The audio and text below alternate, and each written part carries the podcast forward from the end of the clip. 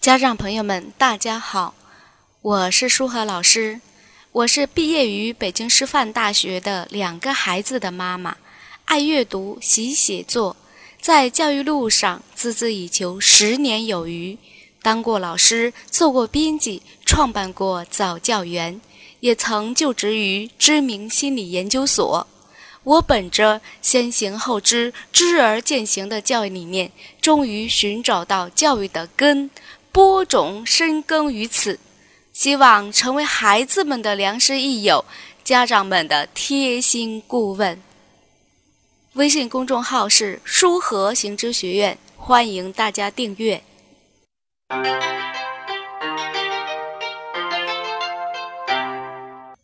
家长朋友们，大家好，我是舒和老师，欢迎来到舒和行知学院的情商培育课堂。今天我们要学习的主题是情商影响人一生的命运。接下来，我们先来学习第一部分情商的具体内容及其影响。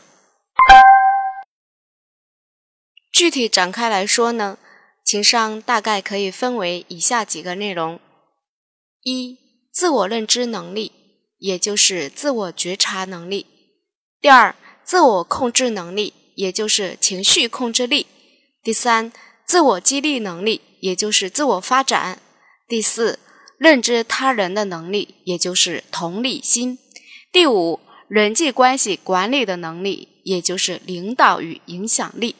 那么，接下来我们进行一条条的来学习。第一点，什么是自我认知能力呢？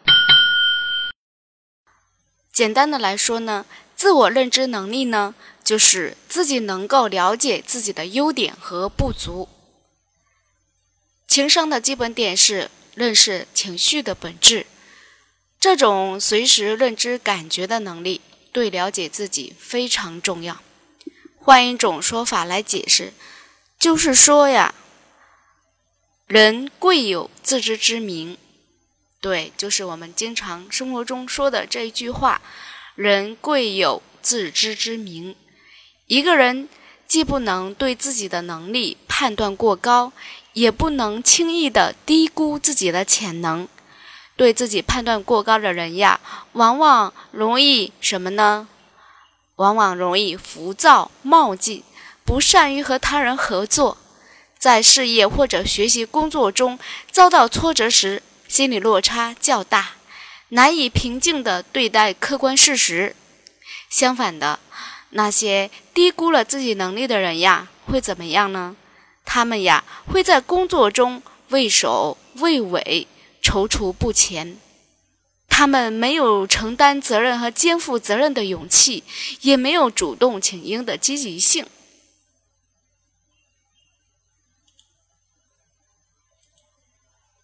而那些有自知之明的人，他们一般会怎么做呢？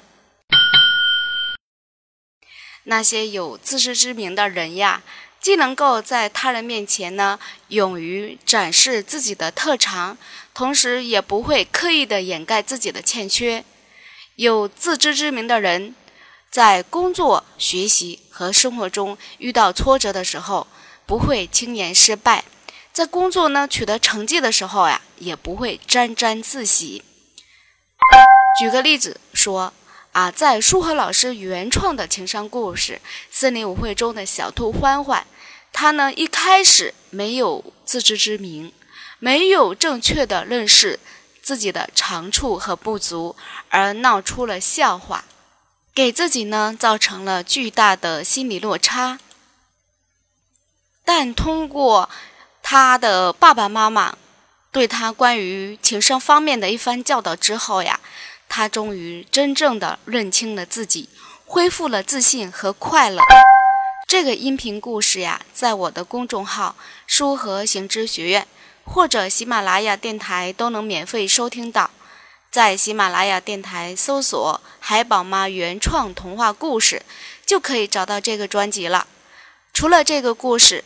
这个专辑里啊，还有其他好听的情商故事，大家都可以免费的放给孩子听。接下来我们讲一下情商的第二个内涵：自我控制能力，也就是情绪控制力。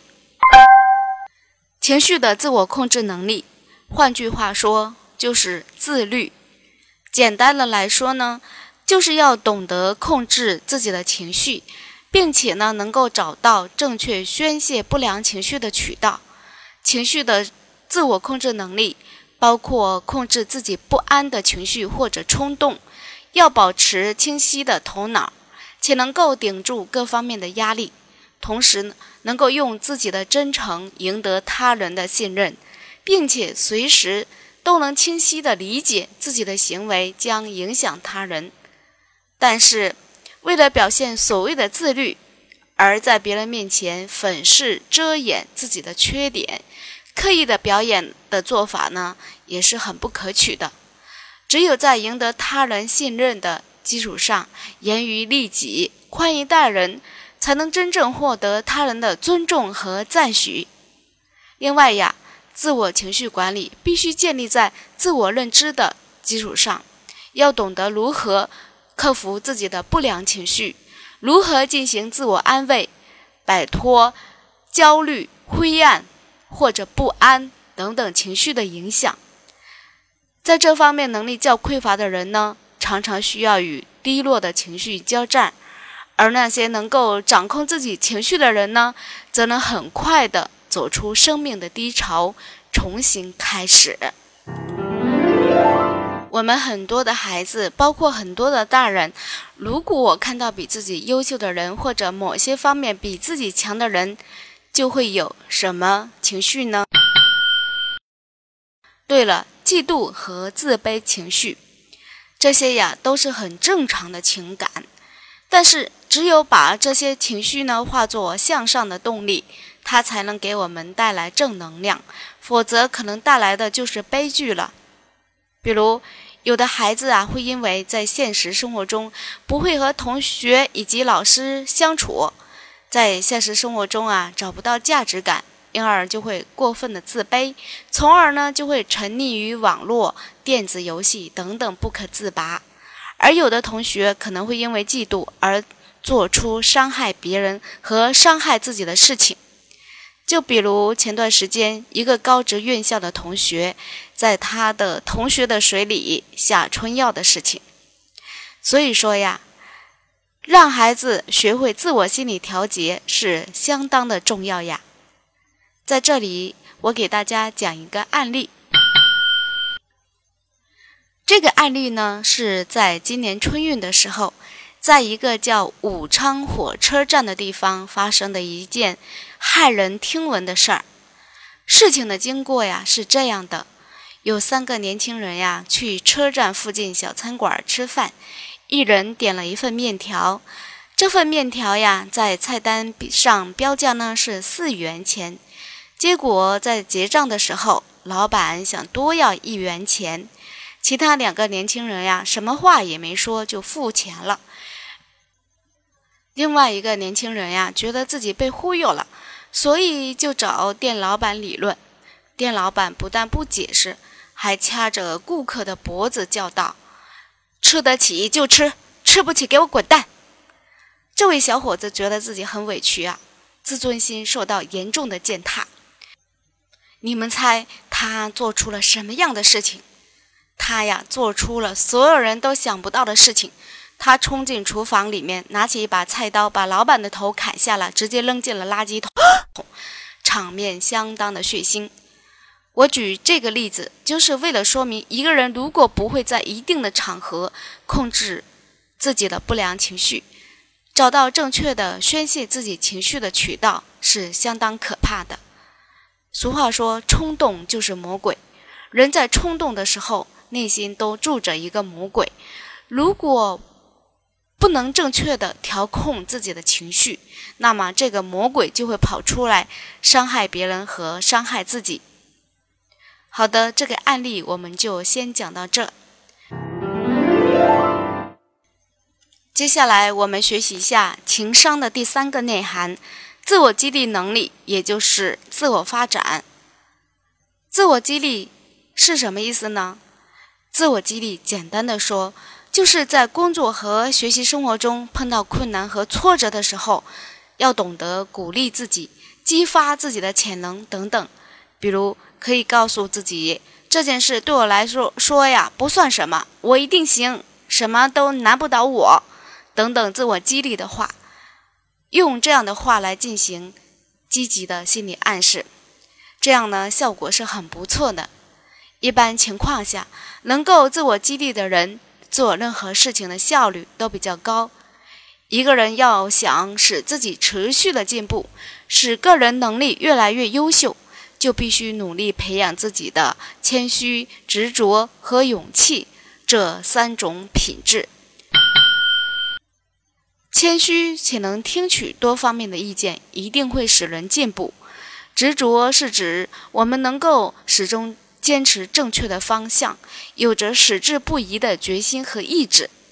而只有那些有勇气迎接挑战、勇于做最困难的工作的人，才能真正的实现自我超越。正如马克·吐温所说：“勇气不是缺少恐惧心理，而是对恐惧心理的抵御和控制能力。”但需要提醒大家注意的是，自我激励或发挥创造力都需要将情绪专注于某一目标，这一点呢是必须的。而且呢，成就任何事情都要有情感的自制力。什么是情感的自制力呢？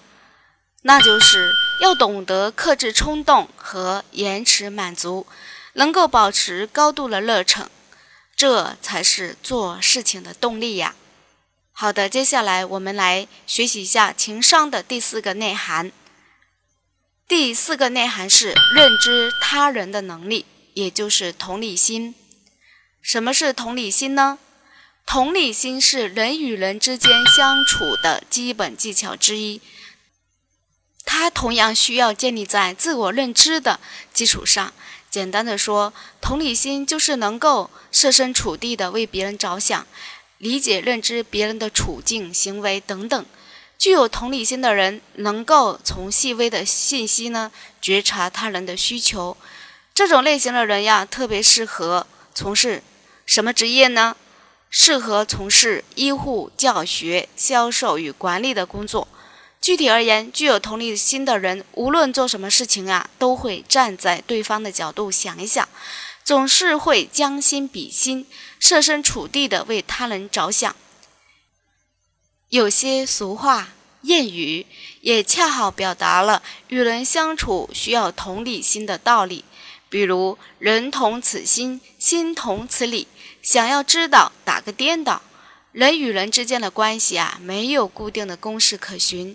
从关心别人、体谅别人的角度出发，做事的时候呀，为他人留下空间和余地；发生误会的时候，主动替他人着想，主动反省自己的过失，勇于承担责任。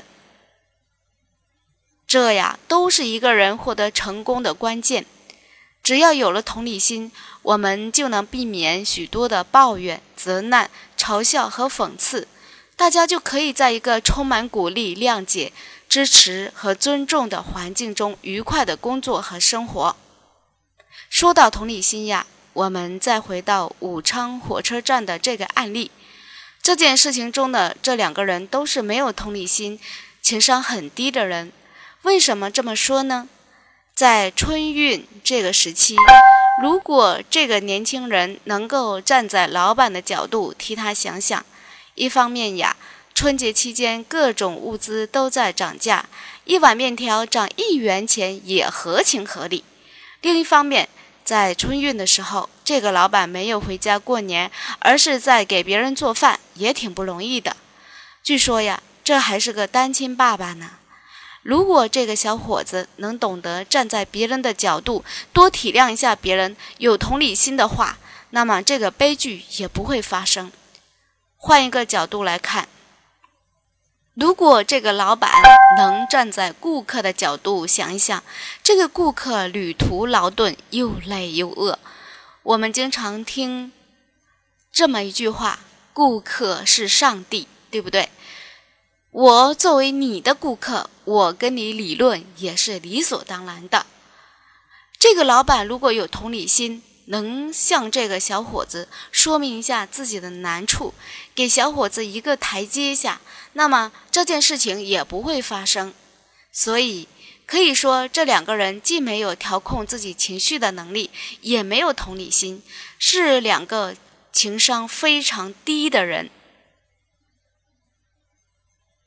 好，接下来我们要学习一下情商的第五个内涵。人际关系管理的能力，也就是领导与影响力。在生活中，我们经常听别人说：“哎，单位里的人际关系啊，太复杂了，跟别人相处怎么那么累呀？”我们之所以有这样的想法，是因为啊，我们在处理人际关系方面的能力啊比较差。什么是人际关系呢？人际关系就是管理他人。情绪的艺术，一个人的人缘、领导能力、人际的和谐程度呀，都与这项能力有关。充分掌握这项能力者，通常是社会上的佼佼者。人际关系包括在社会交往中的影响力、倾听与沟通的能力、处理冲突的能力、建立关系的能力、合作与协调的能力、说服与影响的能力等等。现在呀，很多的大学生毕业就等于失业，高不成低不就。由于找不到自己满意的工作，成天窝在家里打游戏，成了名副其实的啃老一族。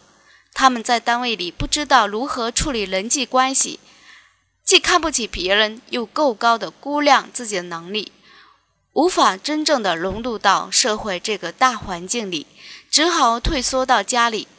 长此以往，抑郁、自闭症必然找上门来。俗话说，一个人要成功，就要满足天时、地利、人和三个条件。在这里，人和就是指良好的人际关系氛围，也属于情商范围。我们再来看这么一个案例。前几天呀，我看了一部电视剧，有一个医学硕士毕业了，去医院实习。因为见不得患者调戏护士，结果呀把患者给打了，引发了医患矛盾，结果呢被医院给开除了。这个医学硕士啊，他的出发点是好的，甚至可以说他是一个很有正义感的人，但他却用这种鲁莽的解决方式来处理人际关系，可见他也不是一个情商高的人呀。结果呀，他把自己的工作弄丢了。啊，只能去宠物医院当医生了。当然了，并不是说当宠物医生不能创造价值，但毕竟我还是觉得有点大材小用了。你们说呢？所以呀，纵使你有一身的才华，如果你不懂得处理人际关系，那么最后也是只能哀叹英雄无用武之地，然后抑郁不得志了。接下来，我们学习一下第二部分，理解情商的重要性。著名的心理学专家丹尼尔·戈尔曼在他的《情商智力》一书中指出，情商与人的生活各个方面息息相关，是影响人一生快乐、成功与否的关键。情商比智商更重要。有人说，一个。智商很高的人可以成为一名出色的会计师，但只有智商和情商均佳者才能成为公司的高级主管。研究已经证实呀，情商在人生的成功中起着决定性的因素。只有与情感智商联袂登台，智商才能得到淋漓尽致的发挥。在许多领域卓有成就的人当中。有相当一部分人在学校里被认为是智商并不太高，但他们充分地发挥了他们的情商，最后获得成功。比如有一些所谓的土豪，这些土豪里面有的人只有初中甚至小学文化，像福建某些地区就有很多这样的文化虽然不高却很会做生意的人。情商较高的人呀，在人生的各个领域啊，都占尽了优势。无论是谈恋爱、人际关系，还是在主宰个人命运等方面呀，其成功的机会都比较大。此外，情商高的人呢，他生活呀更有效率，更易获得满足，更能运用自己的智能呢，获取丰硕的成果。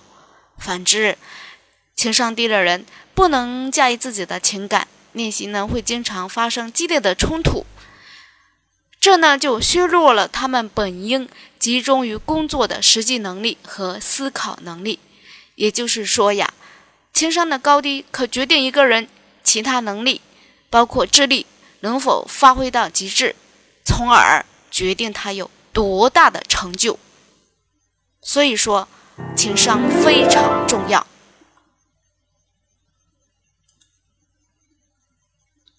接下来，我们再来看一组数据：中国的抑郁患者已经达到了九千万，这是一个这么庞大的数据呀！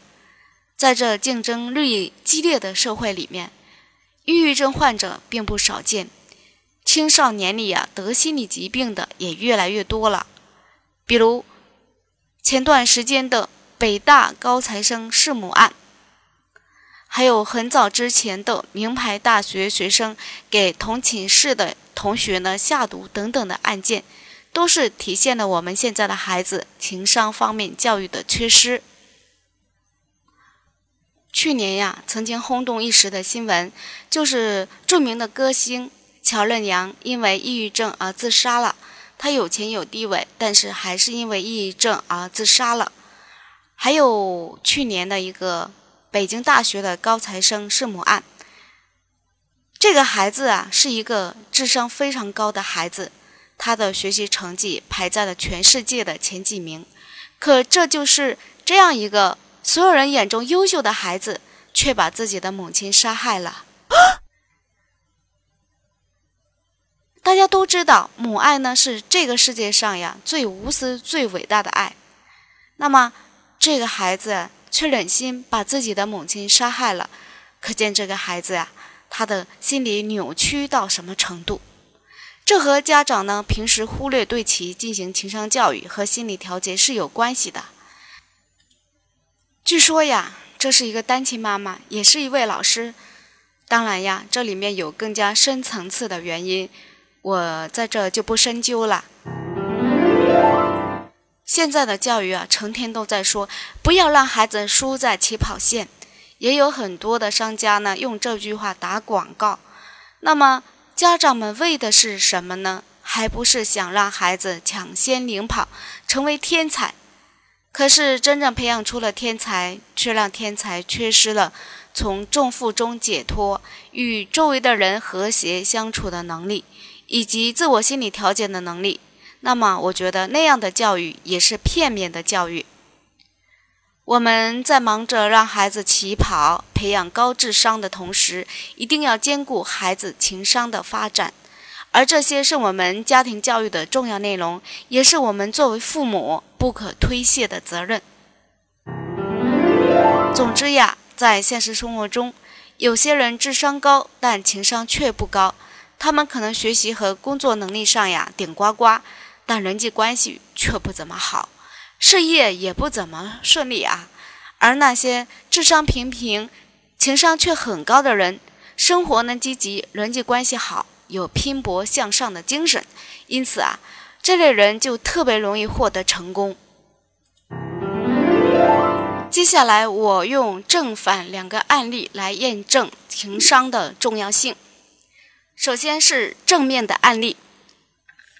有一个孩子叫张弛，他从上幼儿园大班的时候就表现出比较的迟缓木讷，比较傻。其他孩子呢都能熟练的数到一百了，这个孩子呀连数到二十都有困难。升到高中以后呀，最好成绩呀也只排到全校的六十多名，但是呢。张弛的父母啊，与老师呢密切的配合，为培养张弛呢花了大量的工作，比如先培养孩子的求知欲，树立孩子的自信心，和老师呢经常积极的沟通，培养孩子好的学习习惯，啊，学会呢让他自己做事，还有培养他的吃苦精神，啊等等的情商的内容，在他父母的良苦用心之下，一九九七年刚在北京四中读完高二的张弛。就得到了英国艾塞克斯大学本科录取通知书，二十二岁呀就拿到了剑桥大学全额奖学金呀，成为有史以来最年轻的中国籍博士生。同时呢，负责四个硕士和八个本科生的论文指导。我们通过这个案例要说明的是，一个天资聪慧的孩子是上天对我们的恩赐。但是如果没有得到天资聪慧的孩子，那么后天的情商的培养也可能会创造奇迹。接下来我们说一个反面的案例。前段时间新闻报道某个史学天才自杀的消息，网上呢被传得沸沸扬扬。原来呀，这个孩子生前就患有抑郁症。一直在接受治疗，很多人可能会奇怪，一个大孩子怎么也会得这种病？况且还是这么优秀的一个孩子。其实，抑郁症是一种常见的疾病，它不分男女老幼、地位高低都有可能得。它就相当于心灵感冒。引起这个疾病的原因啊，除了有部分环境和先天的遗传因素外，这和家长平时只注重孩子的学习，而忽视了孩子的情商培养是有关系的。可以说呀，是家庭教育的失败。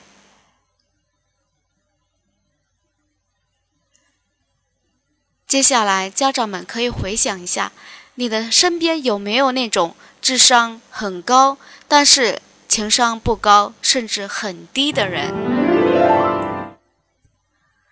众所周知呀，好的情商不全都是培育出来的，因为好的情商和遗传因素、自身的基因以及周围的环境都有关系。但是，但是什么呢？但是对孩子的情商进行培育，却可以改善先天的不足，让孩子拥有获取好情商的能力，从而提高孩子的情商。最终让孩子收获一个最好的自己，拥有令人满意的人生。这就是舒和老师为什么要开情商培育课的原因。想学习情商培育课的家长和孩子们，请订阅我们的公众号“舒和行知学院”，在后台回复“在线课程”即可学习。好的，我们这节课就讲到这了。感谢大家的用心聆听，再见。